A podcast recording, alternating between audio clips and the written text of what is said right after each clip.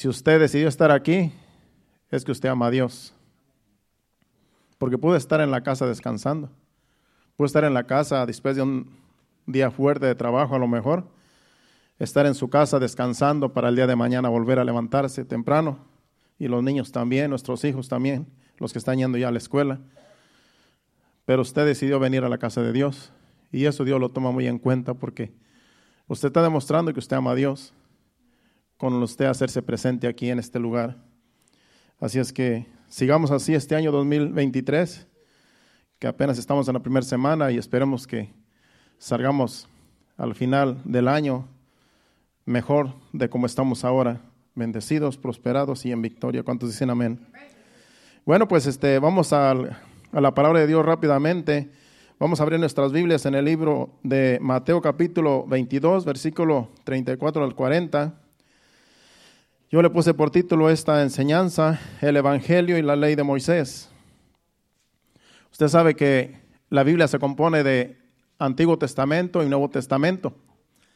Y en el Nuevo Testamento está todo lo que son los evangelios, los cuatro evangelios, todas las epístolas, el libro de los Hechos, Hebreos y todo y el Apocalipsis.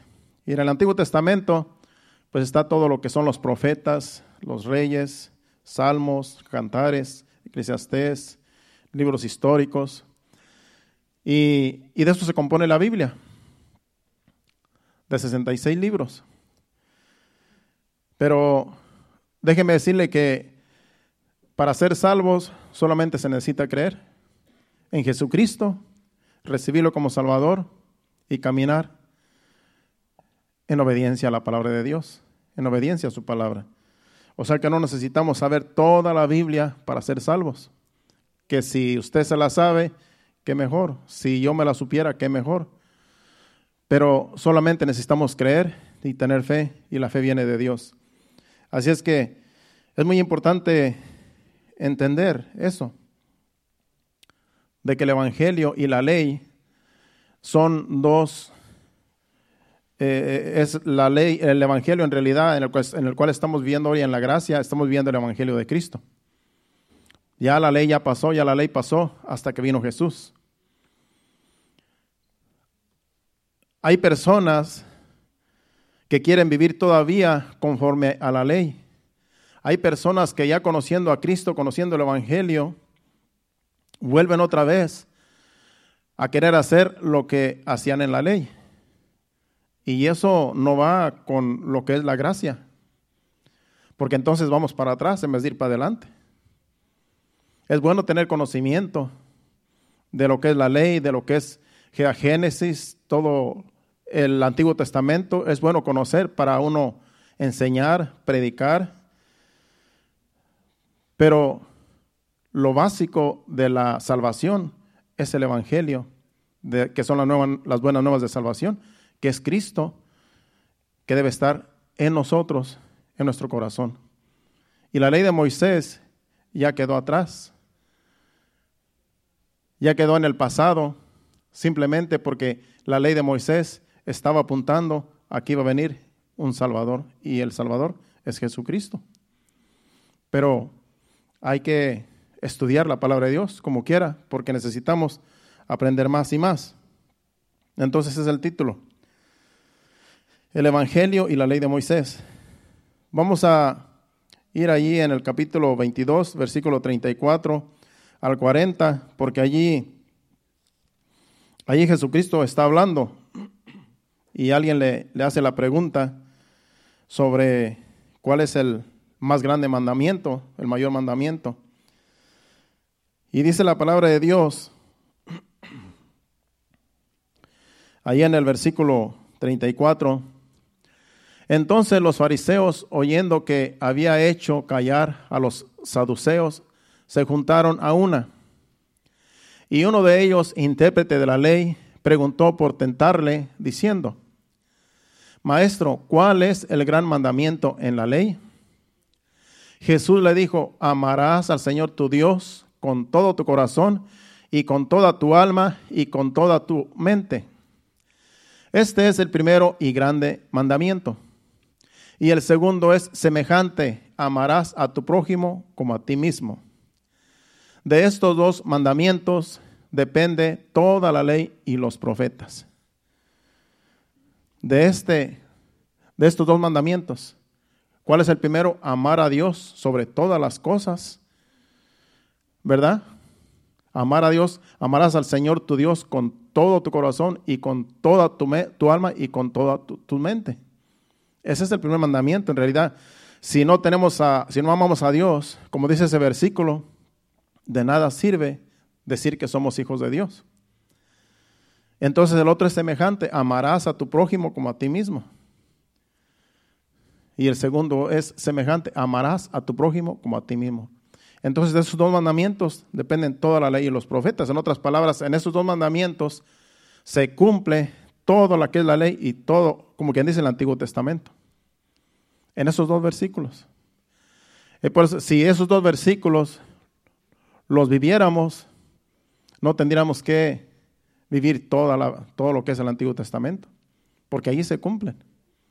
Entonces lo más difícil es amar a Dios sobre, con todo nuestro corazón, con toda nuestra mente y con todo nuestro ser. ¿Por qué? Porque hay cosas que a veces nos atraen. Hay cosas que a veces ponemos antes que a Dios. Hay cosas que ponemos primero que Dios y cuando ponemos otras cosas antes que Dios, ya se convierte, se convierte en idolatría. Ya no tenemos a Dios en nuestro corazón. Ya no estamos cumpliendo ese primer versículo, ese primer mandamiento porque ya tenemos otras prioridades antes que a, Dios. Entonces, si no cumplimos ese mandamiento, ya estamos mal. Y el otro, de amar a nuestros semejantes, a nuestro prójimo, como a nosotros mismos, es semejante porque también si nosotros no amamos a nuestros hermanos o, a, los, a nuestros, ¿verdad? A las personas, entonces no amamos a Dios tampoco.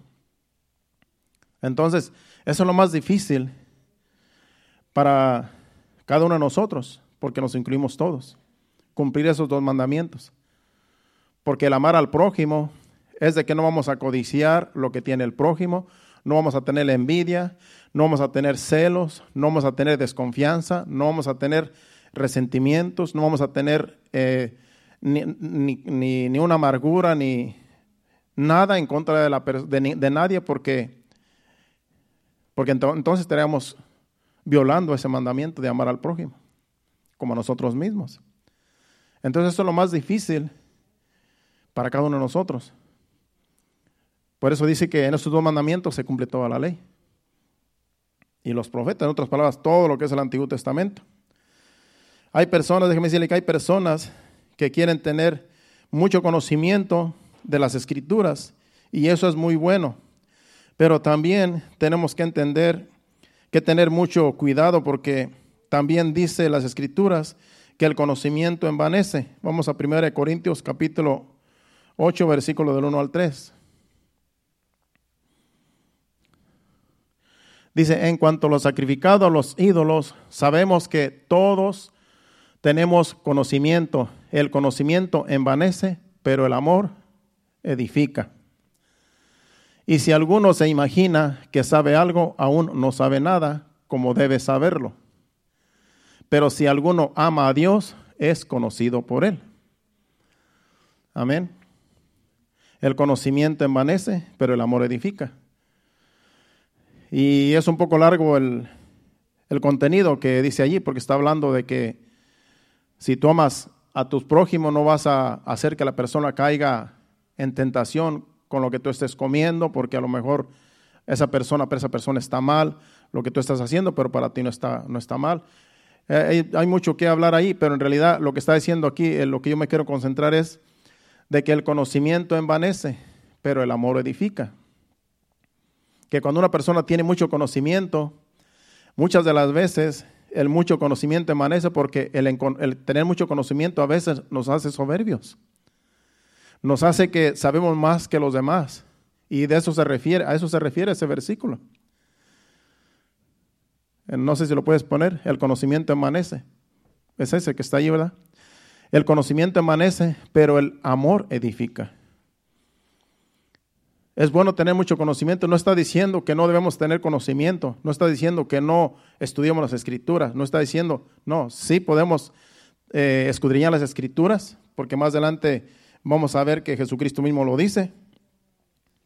Pero lo que se refiere allí es que hay personas que de tanto conocimiento que tienen se llenan de soberbia. Y eso no es bueno tampoco, porque es mejor a veces no sentir que, que, no, que no sabemos lo que sepamos, mejor a veces sentirse uno que es ignorante, porque a veces el mucho conocimiento hace que las personas vean diferente a los demás. Y eso lo, lo, vemos en las escrituras, porque en realidad los fariseos tenían ese problema. El ejemplo más conocido, ¿verdad? Para estos versículos es el de los fariseos y los escribas. Ellos creían que tenían más conocimiento de las escrituras y cuando vino Jesucristo, el Hijo de Dios, no lo reconocieron, sino que lo mandaron matar. Como dice 1 Corintios capítulo 2, versículos 7 y 8. Estos fariseos es un ejemplo de lo que está diciendo los versículos que acabamos de leer, que el conocimiento amanece. Porque los fariseos y los escribas eran los que más conocían la ley, la ley de Moisés. Ellos vivían la ley de Moisés, pero a su manera. En realidad no la vivían, solamente la estudiaban. Y el mucho estudio, el mucho estudio, aún la Biblia, tú puedes estudiar mucho la Biblia, pero si no vives la Biblia, si no vives lo que estudias, entonces eso es envanecerse. No el, no que el tener mucho conocimiento no quiere decir que ya nosotros podemos ser más que los demás si nosotros no lo vivimos. Eso es lo que se refiere. Y los fariseos y los escribas se jactaban de que tenían mucho conocimiento de las escrituras y por jactarse se envanecían. Por eso dice que el conocimiento amanece. Dice aquí el versículo 7 de 1 Corintios capítulo 2 mas hablamos sabiduría de Dios en misterio, la sabiduría oculta la cual Dios predestinó antes de los siglos para nuestra gloria, la que ninguno de los príncipes de este siglo conoció, porque si la hubieran conocido, nunca habrían crucificado al Señor de gloria. Es lo que, eso fue lo que pasó con los fariseos, los saduceos, los escribas, fueron los que mandaron matar a Jesús. Fueron los que lo llevaron a que lo crucificaran. Nunca reconocieron que Él era el Hijo de Dios. ¿Por qué? Porque estaban envanecidos por lo que ellos tanto sabían de la ley de Moisés. Eh, enseñaban mucho la ley de Moisés, pero no la practicaban. Y vino Jesús, el Hijo de Dios, a mostrarles el amor de Dios. Por eso dice que a los suyos vino y los suyos no lo recibieron porque lo llevaron a la cruz. Por eso dice ahí que, que esta sabiduría, dice que si esta sabiduría dice la que ninguno de los príncipes de este siglo, se refiere a los líderes de ese tiempo, a los todos estos que eran religiosos. Dice, porque si la hubieran conocido, nunca habrían crucificado al Señor de gloria. Si ellos hubieran sabido que Él era el verdaderamente el Hijo de Dios, no lo hubieran crucificado. Pero sentían que tenían tanto conocimiento porque estudiaban mucho las escrituras, la ley de Moisés, que ellos creían que estaban haciendo bien al matar a un hombre inocente, solo porque decía que era el Hijo de Dios. Estaban envanecidos. De tanto que sabían, estaban envanecidos.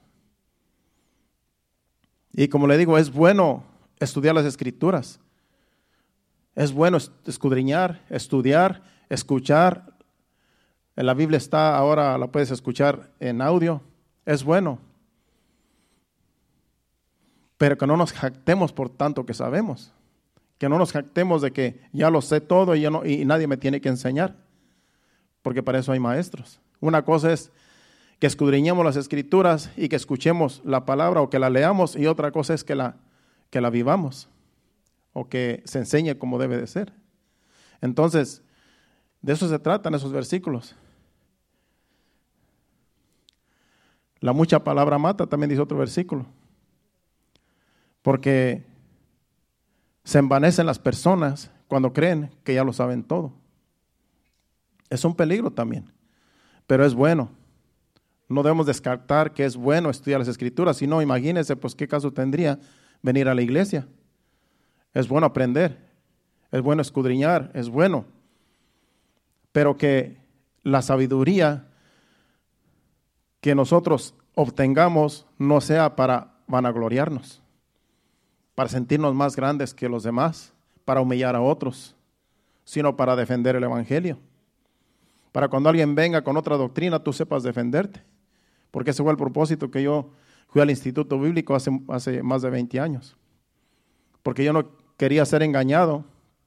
Yo no quería que vinieran personas con otras doctrinas falsas a envolverme y a sacarme de la verdad. Por eso yo me fui a estudiar un instituto. Entonces es bueno el, conocimiento, es bueno estudiar, pero tenemos que tener cuidado de no envanecernos con lo que sepamos, porque hasta en eso podemos pecar. Por eso dice Jesucristo, si vamos a, la, a Juan capítulo 5, versículo 39, hablando de, de que hay que escudriñar las escrituras, dice Jesucristo allí, escudriñar las escrituras porque a vosotros os parece que en ellas tenéis la vida, la vida eterna. Y ellas son las que dan testimonio de mí, dice Jesús es bueno escudriñarlas, porque parece que allí, y, él y, aquí Jesucristo les está hablando a los fariseos a los escribas. En otras palabras, escudriñen, lo que está diciendo, escudriñen las escrituras, porque parece que allí, para, para vosotros, parece que está la vida eterna, y, y ellas dan testimonio de mí, las escrituras. Porque todo el Antiguo Testamento apuntaba a que Jesucristo iba a venir. Todo lo que es el Antiguo Testamento, cuando lo leemos, todo apunta a Jesús. Así es que sí es bueno aprender el, Antiguo Testamento, pero el saberlo todo no nos hace ser salvos. Lo que nos hace ser salvos es creer con fe en Jesucristo. Eso es lo que nos hace ser salvos. Eso es lo que nos salva, el creer en Jesucristo. Podemos saber toda la Biblia, pero si no creemos en Jesucristo, de nada nos sirve. Es como hay religiones, sectas, que saben mucho, y pueden leer todo el Antiguo Testamento a su manera o como ellos creen entenderlo, pero si no creen en Jesucristo, de nada les sirve.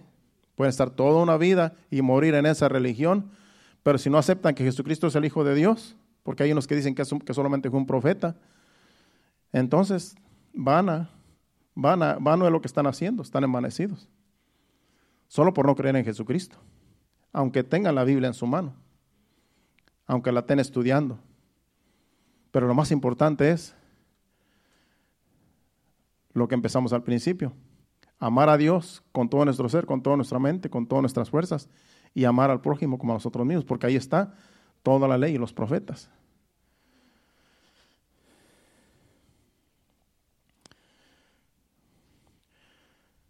Es muy sencillo de entender la palabra de Dios, o sea, lo que es el Evangelio, pero la altivez y el orgullo no dejan al hombre entenderlo, porque el Evangelio es bien sencillo.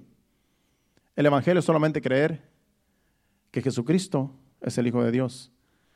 Creer los Evangelios, creer lo que está escrito allí.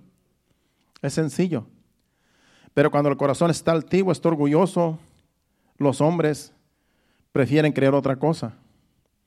Todo está en el corazón. Porque la palabra ya fue escrita la palabra ya fue dicha. Y por medio de la palabra es que nosotros conocemos a Dios. Por medio de la palabra es que nosotros, es que Jesucristo es revelado. Por medio de la palabra, Dios es revelado, el Espíritu Santo es revelado. Y tenemos que tener conocimiento de esta palabra porque es como nosotros conocemos a Dios, por medio de las escrituras. Una vez me dijo alguien, yo no leo la Biblia porque dicen que entre más sepa uno, más Dios va a demandar.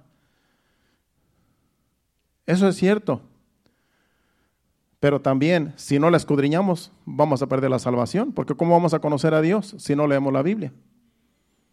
O sea que esa persona, con esa mentalidad, nunca va a ser salvo si no reconoce que necesita a Dios. ¿Y cómo va a entender que necesita a Dios si no es leyendo las escrituras. No hay excusa, no hay excusa para la salvación.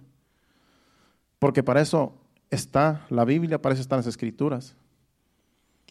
Y necesitamos leer la palabra de Dios, necesitamos escudriñarla, necesitamos escuchar su palabra, porque es así como vamos a conocer a Dios. De otro modo no lo podemos conocer. Una persona que nunca ha leído, ha escuchado el Evangelio, una persona que nunca le han predicado el Evangelio y se le presenta un ser angelical diciéndole que es Dios y que haga todo lo que le va a decir porque Él es Dios. Como nunca, es, nunca leído la Biblia, nunca ha conocido a Dios por medio de las escrituras, esa persona le va a creer a ese ser angelical que se le presenta. Fue lo que le pasó al, que, el líder, el que fundó la, la iglesia de los mormones. Se le presentó un ángel en una cueva porque él quería tener un encuentro con Dios allí solo. Y esa es la, la historia, que allí se le apareció un ángel, pero era un ángel de Satanás. Y fue que le enseñó todo lo que es el libro mormón. Todo, todas las historias que están en ese libro, que son absurdas, se lo reveló ese ángel a ese hombre que fundó esa, esa secta. Y hasta hoy en día están por todos lados. Le llaman la iglesia de, la iglesia de los santos de los últimos días, pero en realidad son los mormones. Y por creer ese ángel, lo que, o sea, lo que le vino a, traer todo, todo las revelaciones, por creerle las revelaciones, ahora está esa secta y él está en el infierno. Dice que dice mismo el apóstol Pablo aquí, no sé si creo que en esta misma dice que si aún un ángel viene y nos revela otro evangelio que, que sea diferente al que se nos ha predicado, es anatema. Dice, si nosotros, aún si nosotros escribimos algo en contra del evangelio, una carta que sea en contra de lo que ya está escrito, dice, sea maldición, sea anatema. Porque ya el evangelio ya está escrito. Ya la palabra ya está dicha. Y lo que tenemos que hacer es creer en el Evangelio, creer en la palabra de Dios. En la ley de Moisés ya, ya, ya pasó. La ley de Moisés solamente es para tener más conocimiento de la verdad. Pero lo que nos salva es que Jesucristo vino a este mundo, murió, resucitó y lo estamos esperando. Eso es lo que nos salva. Y mientras creamos en el Evangelio, estamos bien. ¿Para qué ir a, a buscar otra vez lo que, lo que hacían los de la ley, lo que hacían los judíos. Los judíos allá en, en Israel, ellos todavía están haciendo, siguiendo la ley de Moisés, porque no han creído a Jesucristo, no han creído que Jesucristo es el Hijo de Dios. Y todavía están esperando un Mesías, que en realidad se van a cumplir las profecías de Daniel. Y no va a ser el Mesías, va a ser el anticristo el que van a recibir por no recibir a Jesucristo, el Hijo de Dios. Y ellos están todavía con la ley de Moisés. Los judíos todavía están practicando la ley de Moisés. De tal manera que están apartados de la verdad. Es el pueblo de Dios. El que fue lo que Dios escogió. Pero están mal por no recibir a Cristo. Por no reconocer que Jesucristo ya vino. Y que ellos mismos lo mandaron crucificar.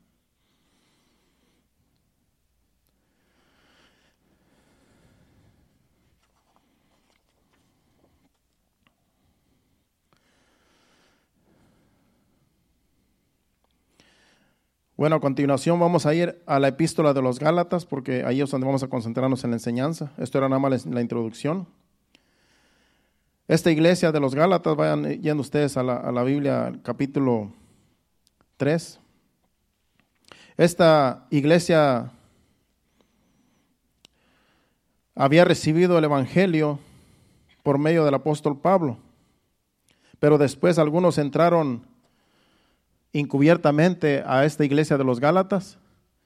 Algunos entraron encubiertamente, falsos maestros, como también se, les advertía que iban a entrar falsos maestros, falsos profetas a las iglesias y que tuvieran mucho cuidado. Y el apóstol Pablo había fundado esta iglesia de los Gálatas y se había ido lejos. Y eh, ya tenían tiempo allí ellos como iglesia, ya estaba la iglesia establecida, ya tenía liderazgo, ya tenía todo establecido, estaba bien organizada. Pero permitieron que vinieran los judíos otra vez con falsas enseñanzas. Y los judíos por temor a que, como había mucha persecución, por temor a la persecución, decían que tenían que circuncidarse y tenían que guardar la ley otra vez. Y de eso se trata la epístola de los Gálatas, porque el apóstol Pablo ya estaba molesto porque él mismo les llevó el Evangelio, lo recibieron, pero en esta, en esta ocasión ya cuando les escribió la carta, ya estaban volviendo a la ley y estaban otra vez haciendo lo que hacían antes. Prácticas, religiones eh, vanas, haciendo rituales, guardaban días que no tenían que guardar, se volvieron idólatras y volvieron otra vez a practicar las obras de la ley, cuando ya Jesucristo los había hecho libres. Y está bien fuerte la carta porque el apóstol Pablo estaba molesto. Vamos a ver su expresión aquí. El versículo 1 al 5 vamos a leer. Dice, oh Gálatas insensatos, ¿quién os fascinó para no obedecer a la, a la verdad? A vosotros ante cuyos, ante cuyos ojos Jesucristo fue ya presentado claramente entre vosotros como crucificado. En otras palabras, ya el Evangelio lo habían recibido, ya sabían que Jesucristo había sido crucificado por su culpa y ahora ya estaban otra vez volviendo a la ley. Sigue diciendo el 2. Esto solo quiero saber de vosotros. ¿Recibiste el Espíritu por las obras de la ley o por el oír con fe? Sabemos que el Evangelio se recibe por fe. Y sigue diciendo, ¿tan necios sois? habiendo comenzado por el Espíritu, ahora vais a acabar por la carne? Tantas cosas habéis padecido en tantas cosas habéis padecido en vano, si es que realmente fue en vano. Aquel pues que os suministra el Espíritu y hace maravillas entre vosotros, ¿lo hace por las obras de la ley o por el oír con fe? En otras palabras, Aquí el apóstol Pablo estaba molesto. Vemos la expresión. Ya Jesucristo se les había sido presentado como crucificado y ya no había que hacer nada de las cosas pasadas, porque todo es por fe. Por eso dice ahí, aquel pues que os suministre el Espíritu y hace maravillas entre vosotros, ¿lo hace por las obras de la ley o por el oír con fe? Porque el Espíritu Santo se movía entre ellos. El Espíritu Santo hacía cosas, hacía maravillas. Pero ellos querían volver otra vez por causa de las falsas enseñanzas que estaban recibiendo ahora, otra vez volver a las obras de la ley. Cuando dice que por las obras de la ley nadie va a ser salvo. Vámonos más adelante al versículo 10, del 10 al 14. Dice, porque todos los que dependen de las obras de la ley están bajo maldición, pues escrito está, maldito todo aquel que no permaneciere en todas las cosas escritas en el libro de la ley para hacerlas. Dice que todo aquel que trata de vivir la ley está bajo maldición. En otras palabras, si alguien quiere volver a la ley de Moisés y quiere hacer todo lo que antes se hacía, tiene que cumplir todo lo que se hacía. Tiene que cumplir todas las leyes. Y si no lo hace, está en maldición. Y, nadie, ha cumplido la ley. No hay nadie. Por eso vino Jesucristo. Porque si una persona hubiera cumplido todo lo que es la ley, todos los decretos, estatutos, mandamientos y todo lo que está en la ley, no tenía caso que viniera Jesucristo, porque Jesucristo por eso vino, porque nadie le cumplió la ley. Por eso Él vino a presentarse como una ofrenda por nuestros pecados, porque nadie podía comprarnos ya que estamos vendidos al pecado por causa de Adán y Eva y estamos bajo maldición. Y el diablo estaba reinando hasta entonces, hasta que vino Jesucristo. Entonces, todo aquel que quiere guardar la ley está en maldición. Todo aquel que vuelve para atrás a querer guardar las, eh, todo lo que es el, reposo, todo lo que es el sábado, porque hay unas iglesias que también guardan el sábado, que dicen que hay que guardarlo, cuando ya Jesucristo, Jesucristo hacía sanidades el día de reposo, y los judíos por eso se enfurecían. Y mismo Jesucristo decía, yo trabajo, mi Padre trabaja hasta el día de hoy. En otras palabras, el día de reposo ya es Jesucristo, Él es el reposo, ya no hay que guardarlo. Si tú quieres descansar el sábado, está bien. Si quieres descansar el domingo, está bien. Cualquier día que se te haga bien, puedes descansarlo. Pero acuérdate que en quien descansamos es en Jesucristo. Él es nuestro reposo. Él es el que vino a pagar el precio para que ya no estemos bajo la ley. Vamos a brincarnos hasta el 26 de ese mismo capítulo, del 26 al 29. Y luego nos vamos a ir al capítulo 4 y vamos a terminar el capítulo 6. A ver si en estos 10 minutos que me quedan terminamos. El 26 dice, pues todos sois, dice, pues todos sois hijos de Dios por la fe en Cristo Jesús. Le está diciendo, todos son hijos de Dios en Cristo Jesús por medio de la fe. Porque todos los que habéis sido bautizados en Cristo, de Cristo estáis revestidos. Ya no hay judío ni griego, no hay esclavo ni libre, no hay varón ni mujer, porque todos vosotros sois uno en Cristo Jesús. Y si vosotros sois de Cristo, ciertamente linaje de Abraham sois, y herederos según la promesa. Por medio de la fe somos hijos de Dios. Y es lo que le está diciendo los Gálatas. Si ustedes fueron bautizados en Cristo, lo que está diciendo, si ustedes creyeron en Cristo, lo aceptaron, Ustedes son linaje de Abraham. Y por medio de las obras no pueden ser salvos.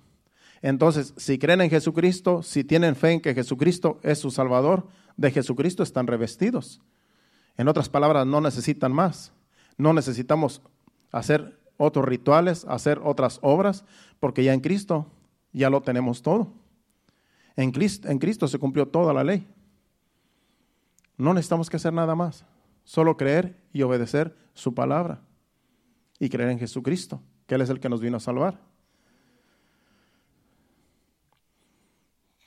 Para ir concluyendo, vamos al capítulo 4 y vamos a leer del 8 al 10. En el capítulo 4 de Gálatas, del 8 al 10 dice, ciertamente en otro tiempo, no conociendo a Dios, servíais a los que por naturaleza no son dioses. Mas ahora conociendo a Dios, o más bien siendo conocidos por Dios, ¿cómo es que os volvéis de nuevo a los débiles y pobres rudimentos a los cuales os queréis volver a esclavizar? Es lo que les digo. Ellos querían volver otra vez a los rudimentos de la ley. Volver a hacer las prácticas que antes se hacían. Es como si tú vienes del catolicismo y que digas, no, pues ahora hay que ir otra vez a llevarle misas, a celebrar las misas. Es lo mismo. Como si volvieras otra vez a celebrar misas, ir a postrarte delante de una imagen, como si quisieras ir otra vez a hacer lo que tú practicabas antes, que era una religión que en realidad no te llevaba a ningún lado. Es lo mismo que estaban haciendo los Gálatas. Ellos querían otra vez volver a andar a, adorar lo que antes ellos adoraban, que en realidad habla de que dice, ustedes los llaman dioses, pero en realidad no son dioses. En otras palabras, estaban adorando imágenes otra vez. Estaban adorando lo que antes para ellos eran dioses. Los volvían a adorar, volvían otra vez a hacer lo que antes hacían cuando estaban en la ley, porque creían que haciendo obras era como ellos agradaban, a Dios. Y es lo que le está diciendo aquí se van a volver a esclavizar. Dice, mas ahora conociendo a Dios, o más bien siendo conocidos por Dios, ¿cómo es que os volvéis de nuevo a los débiles y pobres rudimentos a los cuales os queréis volver a esclavizar? Ellos se querían volver a ser esclavos de la ley, cuando ya eran libres en Cristo Jesús. Ya no tenían que hacer todo lo que hacían antes, porque Jesucristo los libertó de la, ley del pecado y de la muerte. Sigue diciendo el, el 10. Dice, guardáis los días, los meses, los tiempos y los años. Hasta eso hacían. Tenían que guardar ciertos días porque para ellos eran santos. Vamos a, a descansar este día porque este es día de San Fulanito. Vamos a celebrar este día porque este día se celebra tal ídolo. Vamos a guardar este día porque este día este, hay luna nueva. Vamos a guardar este día. Empezaban a guardar días que antes guardaban cuando estaban en la ley. Hacían muchas cosas que no tenían que hacer. Se iban a esclavizar de nuevo, se querían esclavizar de nuevo. En Cristo somos libres. No hay que guardar ya ningún día si no lo quieres tú guardar. Pero es bueno descansar. Porque si no descansamos tan siquiera un día o dos días a la semana, el cuerpo se va a resentir. Y a veces nos enfermamos también. A veces nos estresamos. O sea que sí se, necesita el descanso, pero no tiene que ser específicamente un día. Como dicen, como los judíos que guardaban el sábado. Porque eran religiosos, pero ya no somos religiosos. Ahora nuestro descanso está en Cristo. Nuestro reposo es Jesucristo, nuestro Señor. Ya no es un día, ya no es un día de la semana. Y hay mucho que hablar, pero en realidad vamos a concluir yendo al capítulo 6, versículos del 11 al 17, y ahí vamos a terminar. Capítulo 6, del 11 al 17. El 11 dice, mirad con cuán grandes letras os escribo de mi propia mano, porque en realidad él eh, se dice pues que ya estaba anciano y, ya casi no miraba, pero él con tal de escribirles con su propia mano, porque estaba bien dolido por lo que estaban haciendo, queriendo volver a la ley, aquí él se expresa, miren con cuántas, con cuántas grandes letras yo los estoy escribiendo de mi propia mano, porque todas las demás escrituras se dice que se las escribían otros, que eran sus secretarios. Pero a los Gálatas aquí se dice, o él mismo está diciendo, que él escribió de su propia mano, porque quería él eh, eh, ser más directo con ellos. Dice, mirad con cuán grandes letras os escribo de mi propia mano. El 12 dice, todos los que quieren agradar en la carne, estos os obligan a que os circuncidáis solamente para no padecer persecución a causa de la cruz de Cristo. En otras palabras, ahí se ve que había personas que querían que, se circuncidaran porque los estaban amenazando si no se circuncidaban. Estaban en persecución porque decían que se tenían que circuncidar porque los judíos eran los que los estaban obligando a circuncidarse. Y les está diciendo esto, dice, todos los que quieren agradar a, a la carne, estos os obligan a que os circuncidáis solamente para que para no padecer persecución a causa de la cruz de Cristo. Porque cuando ellos se, circuncidaban, era una señal que no creían en Cristo. Si una persona se, le decían, ¿sabes qué? Te tienes que circuncidar porque tú eres judío. Principalmente era para los judíos. Dice, no, es que ya no tengo que circuncidarme porque yo creo en Cristo. En Cristo ya no se circuncida uno. Ya Jesucristo es, nuestra, es nuestro Salvador. En Él se cumplió la ley. Pues si no te circuncidas, pues te vamos a perseguir, te vamos a encarcelar. Y ese era el problema, que tenían que circuncidarse porque al circuncidarse negaban a Cristo. Y por causa de, no padecer persecución, se dejaban circuncidar. Pero eso era volver a la ley. Eso era negar a Cristo. Eso era volver a los, a los rudimentos antiguos de los cuales se estaban volviendo a esclavizar. Vamos a seguir leyendo para terminar.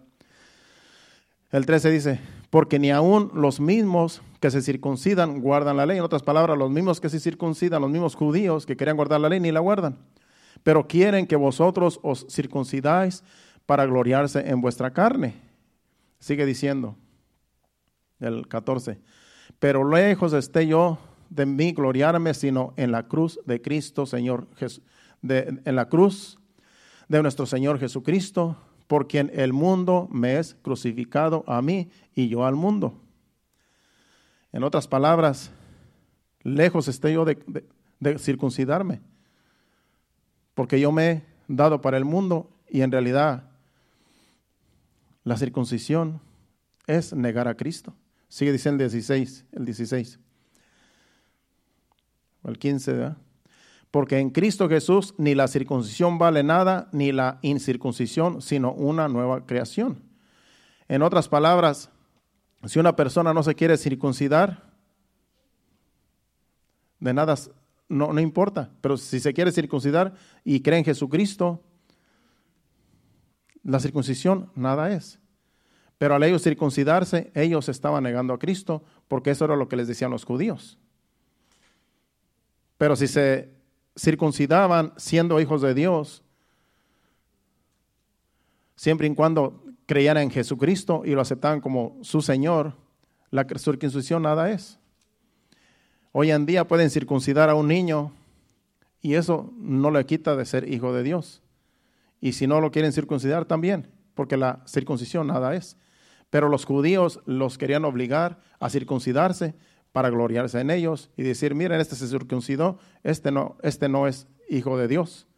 Porque los querían engañar diciéndoles que al circuncidarse negaban a Cristo.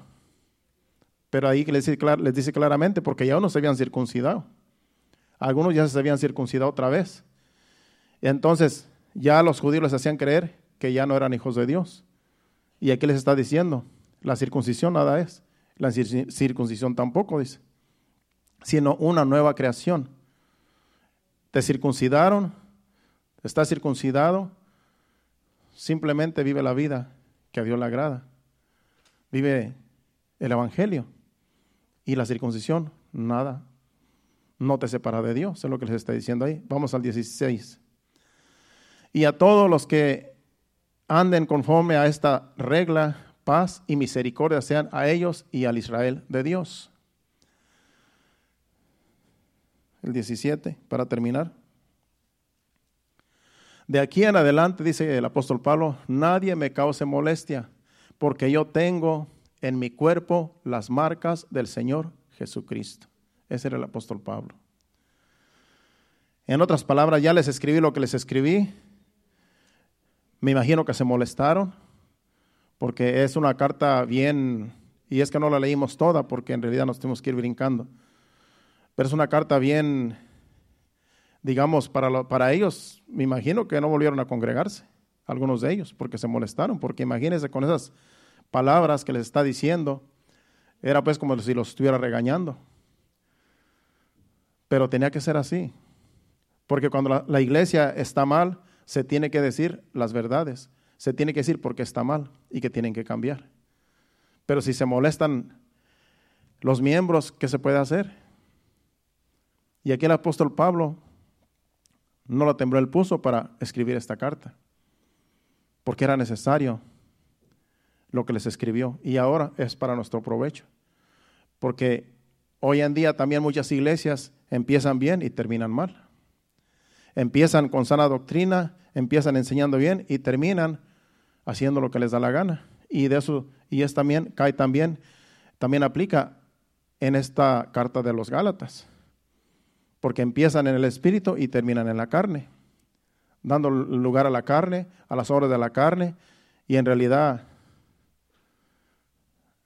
viven la vida eh, libre en Cristo, pero es para satisfacer la carne, no para agradar a Dios. Y tenemos que tener mucho cuidado, porque el Señor nos hizo libres, pero no para vivir en la carne, sino para vivir en el Espíritu. Para eso nos hizo libres. Nos liberó del pecado, nos liberó de todas las maldiciones que teníamos generacionales de nuestros antepasados, pero es para que ahora vivamos en Cristo para que ahora vivamos en paz los unos y los otros, amándonos los unos a los otros, amando a Dios primeramente y amando al prójimo, para tener paz los unos y los otros. Una persona que anda haciendo cosas malas, que anda eh, haciendo fraude y que dice que es cristiano, que es hijo de Dios, no vive en paz. Porque su misma conciencia le está diciendo, o el Espíritu Santo que está en él, le está diciendo, estás mal. Tienes que arrepentirte, tienes que vivir como a Dios le agrada. Y de eso es lo que Dios nos, nos jala a veces las orejas con las enseñanzas, porque es para nuestro bien. Ya la palabra está escrita, ya está todo hecho. Digo, Jesucristo consumado es, pagó el precio. Ahora nosotros tenemos que vivir la vida como Dios dice que vivamos la vida, en santidad, para agradar a Dios y amándonos los unos a los otros como hijos de Dios que somos. ¿Cuántos dicen amén? Esa ha sido la enseñanza. Nos ponemos de pie, le damos gracias a Dios por su palabra. Pasen al altar. Dele gracias a Dios allí, poniéndose de pie. Yo sé que el Señor nos habló a todos porque todos necesitamos esta palabra que para no volver otra vez a lo que antes practicábamos, que no le agradaba a Dios, sino que ahora en Cristo somos nuevas criaturas. Ya las cosas viejas pasaron, todas son hechas nuevas. Si pecamos el año pasado, dejemos de pecar. Si vivíamos desordenadamente, vivamos ordenadamente en este 2023 que estamos empezando. Nos queda 12 meses para terminar este año que empezamos y quisiéramos terminarlo bien, en paz, en paz con Dios primeramente y en paz los unos y los otros, como hijos de Dios. Cierra sus ojos, levante sus manos, dele gracias a Dios. Adoremos al Señor con este canto y nos despedimos a nuestros hogares. Gracias, Señor. Gracias, Padre, por tu palabra. Gracias, Dios, porque tú nos has hablado una vez más. Gracias, Señor.